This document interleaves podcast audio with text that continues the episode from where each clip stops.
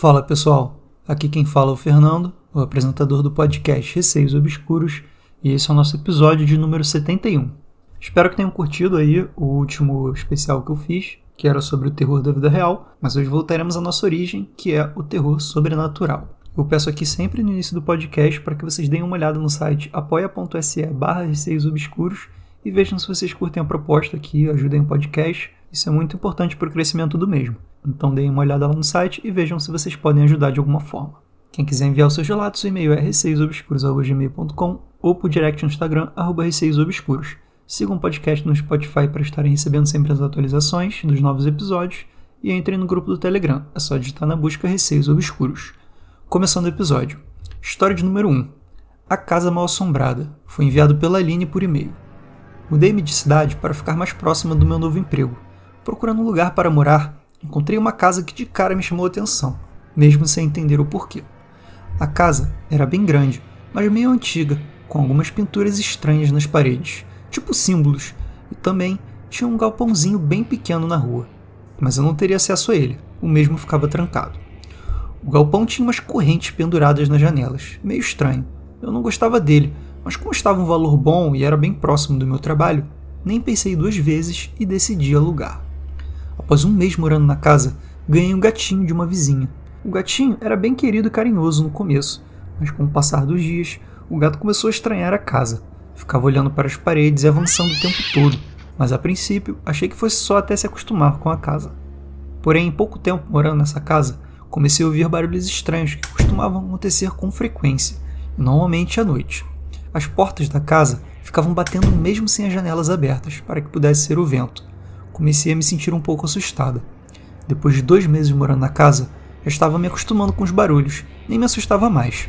Mas até que uma noite, eu ouvi um barulho bem alto na rua. Então fui até a porta para ver se conseguia espiar sem ter que sair para a rua. Vi que o barulho vinha do galpãozinho. Me dava a impressão de que havia alguém preso lá dentro tentando sair.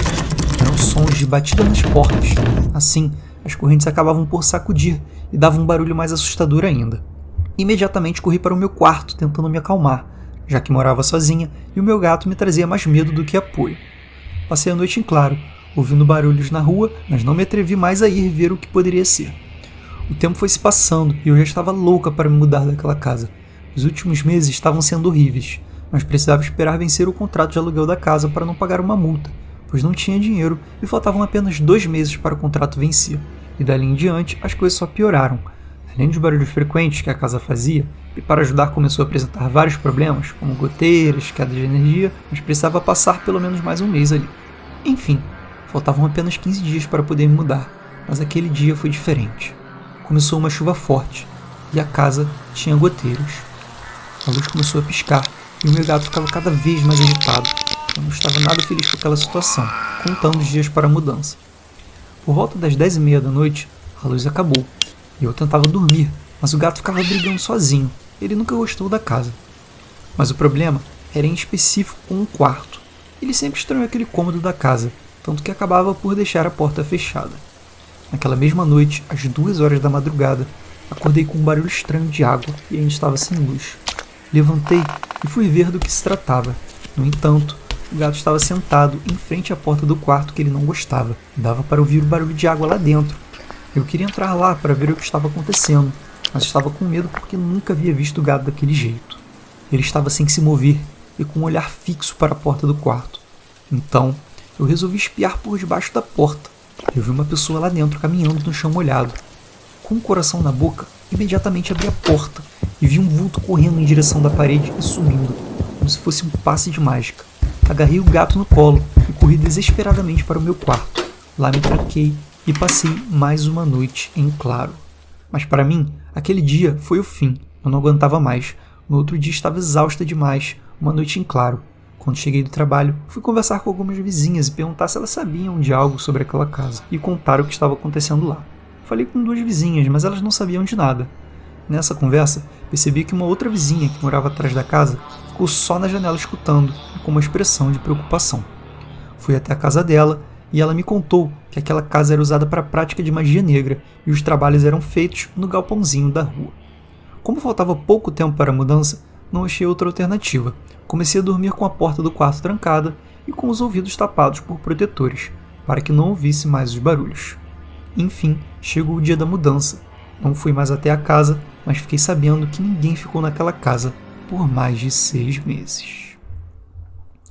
Aline, Assustador o seu relato, muito obrigado por enviar. Essa casa sem dúvida era mal assombrada, né, ali por todos os barulhos que você ouviu e aquela aparição no fim que você viu. Eu achei bem sinistro esse momento em que você entra no quarto, o seu gato tá ali olhando fixamente, ou seja, aquele local já era bem estranho, né? Porque o gato se irmou com aquele lugar, ele ficava ali olhando, fazendo barulho, e aí quando você foi olhar exatamente no cômodo em que ele cismou, você viu aqueles passos, depois um vulto correndo até a parede, sumindo, né? Então assim, sem dúvida, esse era o local mais assombrado da casa. Isso sem contar no galpão, né? Que você falou que era um galpãozinho ali, que coisas aconteceram ali, segundo sua vizinha, né? Fico feliz de você ter se livrado dessa casa aí, sem que nada pior tivesse acontecido, né? Agora vamos para a história de número 2. O título é Cabelo Ralo. Foi enviado pela Luana por e-mail. Oi, Fernando. Estou te mandando esse e-mail com um compilado das coisas que acontecem aqui no meu trabalho. Você e alguns ouvintes que estão há mais tempo no grupo do Telegram vão reconhecer algumas coisas. Resolvi mandar porque aconteceu uma coisa aqui recentemente que não citei lá no grupo, e também para não ter que ficar contextualizando sempre se eu falar só lá. Já inicio pedindo desculpas se ficar confuso, grande ou ter alguns erros. Estou escrevendo rápido e pela segunda vez para não perder o fio. Qualquer coisa é só me chamar. OBS, enviarei as fotos do que eu citar no decorrer. Gente, a Luana enviou algumas fotos aqui que eu vou colocar no story do Instagram e vou fixar para que vocês possam ver depois. Então, quem quiser ver essas fotos aí que a Luana enviou, vai estar no Instagram no lugar de anexos, tá? Começando o relato. Eu trabalho fazendo limpeza de um prédio residencial no centro da cidade. Essa construção já tem mais de 20 anos, então já passou muita gente por aqui. Eu fico sozinho o tempo todo e quando não estou limpando, fico no escritório, que é um apartamento de dois quartos que antes era alugado mas agora serve de depósito, escritório e uma lavação, onde ficam meus produtos para trabalhar. Então, quando acaba o serviço, eu sento aqui e olho nas câmeras, leio um livro. Esse local fica no estacionamento, é mais escuro e retirado, e só eu e o síndico temos a chave. Explicado isso, vamos aos acontecimentos. Tudo começou com sensações. Eu chegava, pegava minhas chaves na bolsa e abria a porta. Logo ao entrar, já era tomada por uma sensação quase palpável de que alguém estava lá. Digo quase palpável porque era e ainda é muito forte. Parece que posso pegar com as minhas mãos o clima que fica me rodeando. Mas por mais inquietante que seja estar sozinha e não estar ao mesmo tempo, eu não sinto medo. Não sinto que seja uma presença ruim ou que queira me fazer algum mal. Bom, não sentia, pelo menos. Quando comecei a sentir essa companhia diariamente, comecei a pedir licença assim que abri a porta ao entrar no escritório. Ainda dizia em voz alta: Pode ficar aí, só não quero te ver. E assim segue até hoje. Alguns dias são normais, outra companhia é incrivelmente forte. Tão forte que eu sinto arrepios. Outro dia, resolvi dar uma faxina na mesa do escritório. Tinha muito papel e coisas que não tinha necessidade. Na frente da tela tem duas velas. Uma parece decorativa mesmo, e a outra é só um cotoco de uma vela branca normal. Elas sempre estiveram ali e eu não faço ideia do porquê. Aí pensei, vou jogar fora, mas no instante que peguei elas na mão, ouvi algo dizer na minha mente: pede permissão primeiro. Então eu falei: Posso jogar fora essas velas? No instante em que eu pedi isso, me deu um calafrio tão forte, uma opressão tão grande, que na hora eu coloquei no lugar e disse: Tá bom, não vou jogar fora, já está no lugar. Sabe o que é algo cessar imediatamente? Na hora, a sensação foi embora, uma paz reinou dentro do escritório. Agora, esse foi um pouco mais intenso. Eu não lembro se eu estava chegando para iniciar o turno ou se eu estava voltando de alguma limpeza que eu fiz, mas eu lembro nitidamente o que aconteceu, e toda vez que eu entro lá, eu tenho medo de acontecer de novo. Abri a porta e fui entrando. Quando olhei para frente, tinha alguém me espiando pela beirada da parede, e logo sumiu atrás dela. Sabe quando fica só a cabeça e a mão para fora? Foi bem assim. Não conseguia ver com clareza os traços do rosto, mas devia ter no máximo 1,70 e era cinzento. Parecia uma mulher com cabelo bem ralo, quase careca. Atrás dessa parede tem um corredor que dá acesso ao banheiro e ao quarto que serve de depósito. Não tinha nada lá. Ainda falei, eu disse que eu não queria te ver. A última coisa que aconteceu foi o que me motivou a escrever esse compilado. Eu tinha acabado de varrer os seis andares do prédio e estava voltando para descansar um pouco. Eu fui correndo para o banheiro. Eu tomo muita água no trabalho, então vou no banheiro direto e sempre com a bexiga explodindo. Então me sentei e relaxei o corpo, encostando a cabeça na parede, quando senti um puxão no meu cabelo. Não foi algo forte ou agressivo, mas foi suficiente para tirar um pouco do cabelo do lugar. Estava de cabelo amarrado. Me senti estranha, algo assim não tinha acontecido e me senti invadida. Agora tenho um misto de sensações lá dentro. Tem dias que sinto um medo muito grande, chego a sair de lá de dentro e penso se é o mesmo ser, se tem mais alguém lá, porque estou sentindo medo agora. Não consigo ligar esse sentimento de pavor com outra presença, é muito diferente. Eu não consigo descobrir algo diretamente ligado ao apartamento, como falaram no grupo. Somente que em um andar desse prédio, uma mulher de idade avançada morava sozinha. Um dia ela passou mal sem conseguir chamar por ajuda e acabou falecendo, só foi achada dias depois. Poderia ser ela? Ainda sinto essas sensações. De vezes estou sentada e sinto alguém em pé atrás de mim. Mas não sinto medo, apenas companhia. Luana, obrigado por enviar esse relato. Eu sei que você teve que escrever ele duas vezes, porque o primeiro que você me enviou não foi, né? A gente até conversou lá no Telegram. E fico feliz que você tenha me enviado esse relato, porque eu achei ele bem assustador. Primeiro porque eu não entendi exatamente se tem duas presenças, né? Acho que nem você entendeu isso. Eu sinto que tem uma presença feminina, né? De uma senhora que você viu, com o cabelo bem ralo, ali meio careca, assim, te olhando. Uma coisa sinistra, assim. Particularmente, eu teria ficado morrendo de medo se eu tivesse visto essa aparição aí. Agora existe também uma desconfiança de uma outra presença que dá mais medo, né? Então, assim, suponho que essa mulher que você viu deve ter sido a senhora que morreu aí sozinha e só foi achada dias depois, né? Então ela acabou ficando ali, presa naquele ambiente ainda. Você vê principalmente pela coisa das velas, né? Às vezes ela tinha algum apego aí, né? Deixava a vela acesa todo dia, e aí quando você foi tirar, ela não gostou. Já a outra sensação ali que você sentiu, né? O puxão no cabelo, eu já acho que tenha sido outra coisa. Não acho que tenha sido essa senhora, não. Mas pode ser que também seja uma entidade só, né? Que bom que você não sente tanto medo, nem você falou, sente mais companhia, né? Então você sente que tem algo naquele lugar, mas pelo menos não morre de medo daquilo. Tem aquele medo normal, né? Impossível não sentir esse medo. E agora vamos para a história número 3. Movimentação suspeita. Foi enviado pela Jade por e-mail. Olá, tudo bem? Comecei a acompanhar o podcast recentemente e tenho devorado os episódios. Parabéns. Sempre fui fascinado por essas histórias sobrenaturais e secretamente sempre quis vivenciar algo realmente assustador. A gente quer, mas na hora deve dar um maior cagaço. O que eu passei foi bem leve comparado com outras histórias, por isso nem sei se a matéria é legal o suficiente para o seu programa, mas garanto que me arrepia até hoje quando lembro. Quando eu tinha uns 12 ou 13 anos, eu e minha mãe morávamos em uma casa que tinha outras casas no mesmo lote, com quintais separados por portões. A entrada do lote tinha um portão principal de grade e um longo corredor que servia de garagem. Seguindo pelo corredor, haviam dois portões na esquerda, um do lado do outro. No primeiro morava minha tia e no segundo morávamos eu e minha mãe. No fim do corredor tinha uma outra casa menor. Explicando essa configuração do espaço para ressaltar que, de dentro do nosso quintal, não conseguíamos ver o portão lá de fora. Um dia, minha tia saiu para fazer unha no salão, que ficava três quarteirões abaixo. Era um sábado, dia em que eu e minha mãe fazíamos faxina, lavávamos roupa, ouvíamos músicas e sentávamos no quintal, enquanto ela saboreava sua cervejinha e nós conversávamos. Estava quase escurecendo quando vimos nitidamente a voz da minha tia lá fora chamando minha mãe, como ela costuma chamá-la. Irmã, nos assustamos porque, pelo som, parecia que ela chamava lá de fora do portão principal, o que era incomum, porque ela tinha chave. A gente até brincou que ela tinha esquecido a chave por sonceira, e eu fui pegar minha chave para abrir para ela. Saí do portão do meu quintal e olhei lá fora. Não tinha ninguém no portão principal. Fui até lá, abri e olhei para fora, para ver se ela tinha só saído do campo de visão, mas não havia nada. Ninguém na rua, nem perto. Voltei tremendo para dentro Disse para minha mãe que não tinha ninguém e nós ficamos assombradas, porque não era só uma voz qualquer, era a voz exata da minha tia, e chamando a minha mãe, do jeito que ela chamava. E nós duas ouvimos. Minha tia apareceu duas horas depois disse que estava no salão aquele tempo todo, não tinha como ter chamado a minha mãe, e ela estava com sua chave. Quando morávamos nessa mesma casa, embora eu não tenha certeza se foi antes ou depois desse evento, um dia minha tia caiu na entrada desse portão principal e rolou abaixo até na rua. Ela diz que até hoje teve a sensação de um empurrão, mas não tinha ninguém perto dela.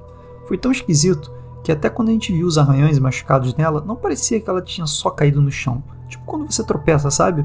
Eram machucados feios, como se ela tivesse caído de uma escada bem mais alta que a rampinha do portão. Ainda nessa casa, um dia, uma amiga da minha mãe veio nos visitar e nós estávamos comendo pizza na cozinha, que tinha vista para a varanda e áreas de serviço.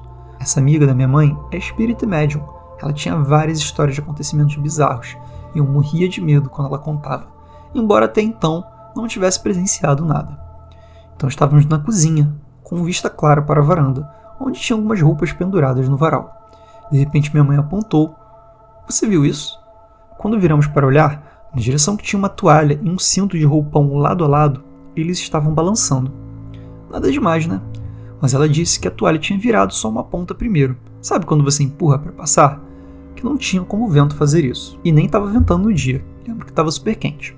Enquanto olhávamos curiosas para o varal, a toalha e o cinto também viraram para o lado oposto dessa vez, com mais violência, como se tivesse passado com pressa e o cinto do roupão ficou balançando rápido, sabe? Ficamos assustadas. Minha mãe disse que o movimento tinha sido na direção do quarto dela, mas a amiga tentou acalmar ela, dizendo que claramente tinha voltado e ido embora. Como se isso fosse acalmar a gente. Eu fiquei apavorada porque eu vi, sabe? Eu vi o movimento e sei que vento nenhum faria mexer só um pedaço de peça de roupa daquele jeito. Não moramos mais nessa casa, graças a Deus, mas foram experiências estranhas. Falando nessa amiga, lembrei agora de uma outra situação na casa dela dessa vez. Fomos ao supermercado comprar umas coisas para fazer uma noite de filmes na casa dela. Ela tinha na varanda quatro cadeiras estilo de balanço, mas de metal pesado, se não me engano, ferro. Mas não só na base, ela era toda de ferro, pesada demais para balançar sozinha. Mas elas balançaram.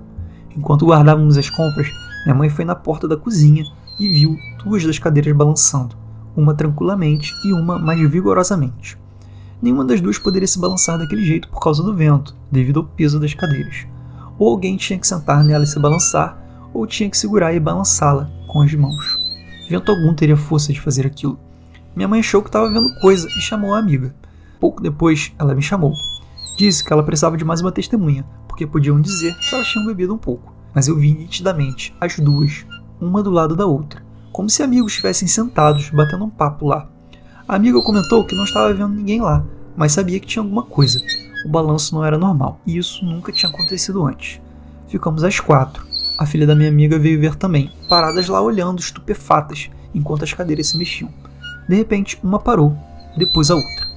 A amiga da minha mãe brincou que eles se incomodaram em ser observados e devem ter ido embora, mas foi uma coisa tão esquisita de se observar que, mesmo não tendo pensado nisso por anos, quando me lembrei, vi claramente a imagem marcada das pesadas cadeiras balançando sozinhas.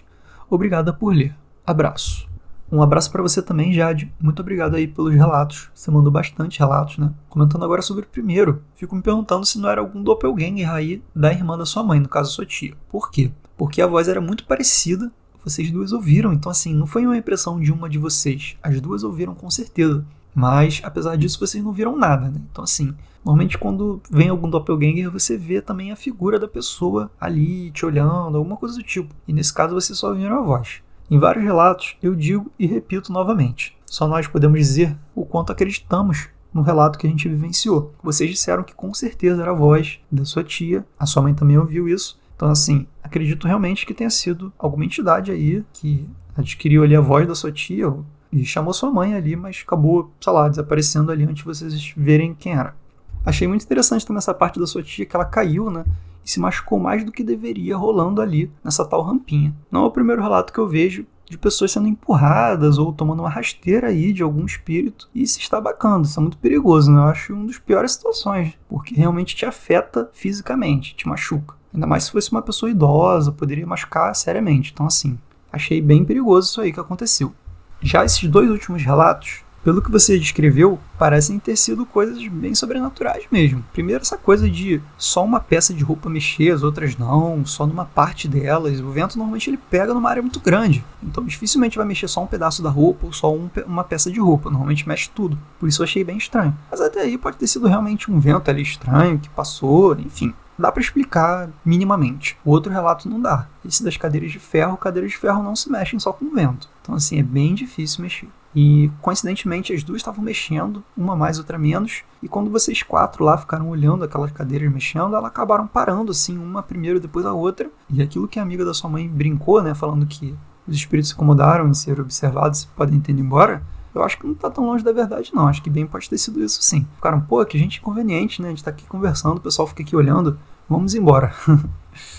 e agora vamos para a história de número 4, que essa história é minha. Aconteceu enquanto eu gravava o podcast. Eu dei o título para ela de Campainha. Uma vez eu estava aqui gravando o episódio do podcast E entre o meu quarto e o quarto da minha mãe existe uma janela redonda, que a gente normalmente deixa meio aberta para entrar, né? O quarto da minha mãe não entra tanto ar assim, tem pouca ventilação. E aí eu ouço essa janela batendo. Achei estranho, porque essa janela nunca bate, ela é uma janela pesada de madeira e aqui dentro de casa também não tem corrente de ar. Então, assim, é praticamente impossível essa janela bater. Pode ter sido uma impressão minha, eu tava de fone de ouvido. Às vezes acontece, né? Você ouve um barulho de um fone de ouvido que você acha que foi fora, enfim. É bem comum. Eu fiz o teste depois, peguei meu ventilador, botei ele na velocidade máxima e nada da janela se mover. Então, assim, acho muito difícil que tenha sido vento. Então, tô mais pra hipótese de que foi impressão minha mesmo. Até o que? Minha mãe e o ex-namorado dela chegaram nesse mesmo dia em que a janela bateu e eu fui contar para minha mãe né, o que tinha acontecido. Eu falei: Olha, mãe, eu vi a janela do seu quarto batendo, achei estranho e tal, ela nunca bateu. E eu até fui perguntar para ela se ela tinha deixado a janela fechada. Porque se ela tinha deixado a janela fechada, não foi a janela que bateu. Então, assim, teria sido somente uma impressão minha. E eles estavam discutindo sobre isso, estava contando. Do nada, a campainha toca, exatamente no momento que eu tô falando sobre isso. Como a gente não estava esperando ninguém, a gente ficou se olhando, né? Eu, minha mãe e o ex-namorado da minha mãe. A gente se olhava, se perguntando, quem será? E na hora, assim, não passaram nem 10 segundos. Passaram 5 segundos e eu abri a porta. E olhar quem era. Não tinha ninguém. PS, eu moro numa vila que é muito extensa, tanto para um lado quanto para o outro. Então seria praticamente impossível a pessoa ter tocado a minha campainha e sumido de vista. Ela teria que ter corrido muito, a gente teria ouvido o barulho dos passos, ou ela teria que ter sido algum vizinho meu e entrado na casa. Mas eu sei que tanto meu vizinho da esquerda quanto da direita aqui da vila, a porta deles faz barulho quando eles abrem. Então assim, a gente não ouviu nada. E a gente ficou se olhando e não acreditando na situação, porque todo mundo ouviu a campanha tocar, não tinha ninguém, não tinha nenhuma criança nem nada do tipo. Eu até pensei na possibilidade de ter sido uma criança tocando a campainha, se escondido atrás do canteiro, né? Porque não tem um canteiro aqui. Mas não foi, nenhuma criança saiu dali. E realmente a campanha tocou sozinha. Eu nunca vi defeito de campainha de tocar sozinha. Então eu realmente acho que tem sido alguma coisa. E essa é minha história aí especial para vocês, que aconteceu comigo enquanto eu tava gravando um dos episódios aqui. Isso já faz um tempinho. Eu até comentei com o pessoal lá do grupo do Telegram. A galera ouviu aí a história já em primeira mão. Por isso eu sempre recomendo vocês entrarem lá no grupo. É muito legal, tem sempre alguma coisa nova aí, alguém conta uma história, a gente adianta algumas coisas aí que acabam acontecendo, ou mesmo decidindo coisas aqui, como especiais pro podcast e tudo mais. Bom, galera, esse foi o episódio de hoje. Espero que curtam. É, não se esqueçam de apoiar o podcast no apoia.se barra receios obscuros, deem uma olhada na proposta e ajudem com o que puderem. Enviem seus relatos por e-mail receiosobscuros.gmail.com ou por direct no Instagram, arroba receiosobscuros. Um beijo a todos e até o próximo episódio.